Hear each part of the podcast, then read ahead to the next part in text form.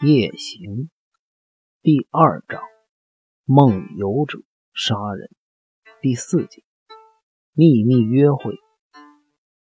事件的发展愈来愈复杂了。武神家所有的人就像是印坏了的粗糙三色板子，虽然基本的色彩出现了，却又觉得十分的怪异。其中就属守卫这号人最令人感到困惑。当我们在他的房间的小橱子里发现了各种春药以及催情剂的时候，我一方面替他感到悲哀，另一方面也觉得有点恶心。在那堆并列的春药中，我可以感受到守卫这个男人无可救药的焦躁和邪念。喂，我们出去吧，这些东西让人觉得恶心。恶心？怎么会呀？怎么不会？这可是这位男人。尤其是年轻男人最不希望被人发现的秘密，我总觉得有点恶心。不会吧？先师之际很不以为然地望着我的脸。其实他自己一定也对这个发现感觉到惊讶，所以并没有像往常一样说出那些尖酸刻薄的话。哎，守卫也真是，哎呀，光看这些，连神明都知道他要干什么，真是可悲呀。先是直接用力的把小厨子的门关上了，之后依然不断喃喃自语的说着：“喂，我们走吧。”我们走到门口，不禁吓了一跳，而停下了脚步，因为八千代就站在门口。他应该刚刚起床，只在睡衣外面披了件浅桃红色的披风，头发散乱的披散在肩上，还若无其事的穿着那双拖鞋。八八千代，你刚睡醒吗？仙石之际，好像被鱼刺梗在喉咙一般，结结巴巴的问：“嗯，我睡过头了。”八千代似乎还没有完全的清醒，一双惺忪睡眼在我们的脸上游移不定，接着朝我们出来的门问了，口齿不清的问：“之际。”你到这房间来干什么？这个时候，他的眼神突然间变得很奇怪，好像发现情况有点不对。呃，我们来调查一些事情啊。调查事情？之际，我哥哥怎么了？八千代，阿腾没告诉你吗？没有，阿腾不知道怎么了，眼睛哭得肿肿的。之际，昨天晚上是不是发生什么事了？八千代流露出了不安的神情，先是之际跟我不约而同的把眼光落在他脚上穿的那双拖鞋上。接着，先是直际简单的说：“哎，反正是发生大事了，警察应该很快就来了。”警察？八千代的眼中流露出了一丝困惑的神情。直纪，总之，在警察到达这儿之前，我们还要讨论一下。八千代，你赶紧换下衣服，我们在饭厅等你。八千代花了不到十分钟的时间就梳洗完毕了。他换上昨天下午穿的那件便服，出现在饭厅，但是脸色却像白纸一样惨白。司机，他站在门口，露出不安的神情，望着我们。我，我昨天晚上又梦游了吗？先是之际跟我都闷不作声，但是这种沉默。却更强烈的代表着肯定的意思。八千代脸上的不安神色因此变得更浓厚了。还有，我的拖鞋是怎么回事？上面怎么会有黑色的污点在上面？那是是血吗？八千代一步一步的蹑足走过来的同时，又以低沉、犹疑的声音提出了一连串的问题。八千代，你注意到了吗？嗯，刚才换鞋子的时候看到了。实际究竟发生了什么？我昨天晚上到底做了什么？八千代，你昨晚上是不是跟风屋约在那栋小洋房见面？我，风屋先生，我们约在小洋房见面？没有啊。八千代，现在不是谈面子、讲身份的时候。如果你昨天跟风屋有约，请坦白告诉我。我再问你一遍，你昨天晚上有没有跟风屋约好在小洋房的房间里见面？八千代望着仙师直纪的脸，斩钉截铁的回答：“我不是说的很清楚了吗？我没有跟风屋先生约在小洋房里见面，绝对没有。风屋先生怎么了？小洋房那里发生什么事情了？风屋被杀了，死在……”小洋房的一个房间里，凶手还把冯屋先生的头砍下来带走了。我补充上，这个骇人的讯息对八千代的冲击实在是太大了。他一时之间不知道该如何反应，只是张着嘴，呆呆的望着我们一阵子，接着开始左右摇晃了两下，整个人就重重的跌倒在椅子上。你你们是说风屋先生被杀了？我和仙师直纪默默的点了点头。凶手把他的头带走了。我们不知道该怎么说，只能再次默默的点了点头。八千代沉思了一下，目光轮流在我们身上停留。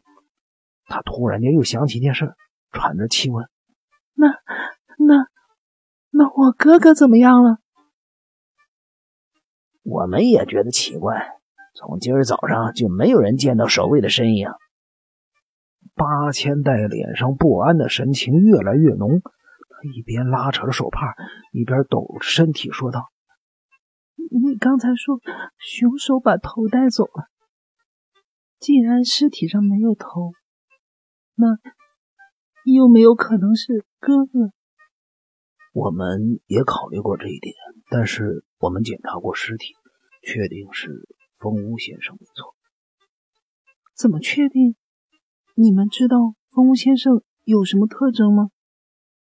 我们知道，那个特征不是你给他的吗？去年在花九郎射击的那个伤痕，现在还留在风屋先生的右大腿。啊！八千代用手捂住了自己的嘴，露出了一脸茫然的表情。经过了好一阵子的沉默，才喃喃自语：“那就没错，被杀的真的是风屋先生。”是的，关于这一点是没有疑问的。可是八千代小姐，我说道：“你刚才为什么会认为被杀的可能是守卫先生？”八千代听我这么一问，很快的瞄了我一眼，同时露出了愤怒的表情。他故意不回答我的问题，反而转向先是直纪说道：“直纪，我刚才很肯定的告诉你，我并没有跟风先生约在小洋房见面，这是实话。可是，可是什么？我们两个人认真的听着。”八千代依然无视我的存在，还是对着仙师直纪说道：“昨天晚上有人约我在那栋小洋房里见面，但这个人不是风屋先生，而是我哥哥。”仙石直纪的眉毛倏地往上扬，眉宇之间透出了愤怒和嫉妒，一闪而过。八千代依然若无其事，毫无抑扬顿挫的声调接着说着：“当然，我没有打算赴那个约会。”叫我跟自己的哥哥幽会，我想想都觉得不舒服。最近哥哥变得很奇怪，自从风屋先生来了之后，他就变得很粗鲁。以前他总是战战兢兢地看我的脸色，但是现在他的态度却变得十分强硬，而且动不动就发脾气。守卫那家伙是什么时候约你的？先是直纪好像在说一件很肮脏的事情，露出了一脸的不屑。昨天，昨天他不是跟风屋先生吵架了吗？就在吵架之后不久，他说如果我不去，他就会就会杀死风屋先生。我跟先是直纪吃了一惊，不禁又对望了一眼。八千代依然用平静的语调继续说：“当然，我不相信他真的会这么做，不管他平时的行为再怎么怪异。”都不可能会去杀人才对，他就像个任性的小孩子一般纠缠不清。我是因为受不了了，才勉强答应他的邀约。不过一开始我就没有打算履行那个可笑的约定。你们约在几点见面？十二点整，在小洋房见面。昨天晚上晚餐之后，就只有哥哥一个人留在饭厅。我从二楼下来的时候，他又不断的警告我，如果我不遵守约定，他就要杀死风屋先生。我现在这么一想。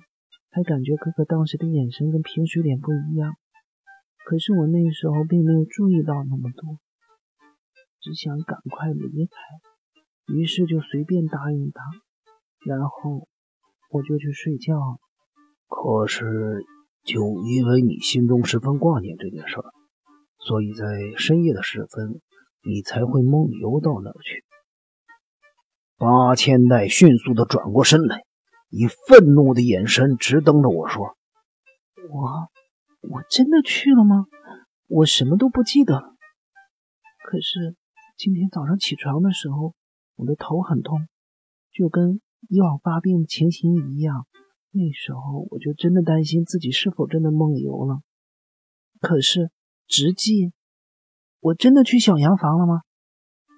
嗯，我很肯定，因为昨天晚上。”我跟吴代确实看见你在那儿走动，而且在冯屋被杀的现场，到处都留着你的拖鞋痕迹。啊！八千代倒抽了一口冷气，那张失去了血色的脸，看上去比劣质的纸张还要干燥而泛黄。显然，我昨天晚上真的到那儿去了。而且还在血水里走来走去，真可怕！我自己根本就不知道。直纪，你相信我对不对？梦游是我的老毛病了，我真的一点都不知道。嗯，我知道，患了这种病也没办法。警察来的时候，你就照样子告诉他们吧。先是直气黑着一张脸，沉重的说着。可是八千代小姐，此刻我又从旁插嘴问道：“风无先生知道您跟守卫先生秘密约会的事吗？”八千代回答道：“不知道吧？我不记得曾经告诉过别人那个可笑的约定。难道我哥哥会？”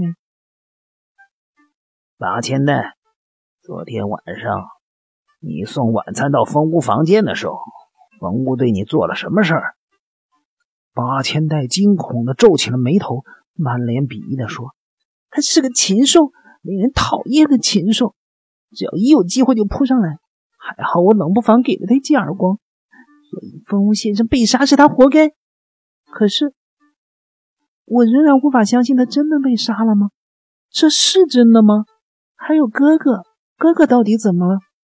八千代渐渐的有点语无伦次，他的眼中失去了光芒。嘴角变成了紫色，用力抓着椅子的扶手，就这样晕了过去。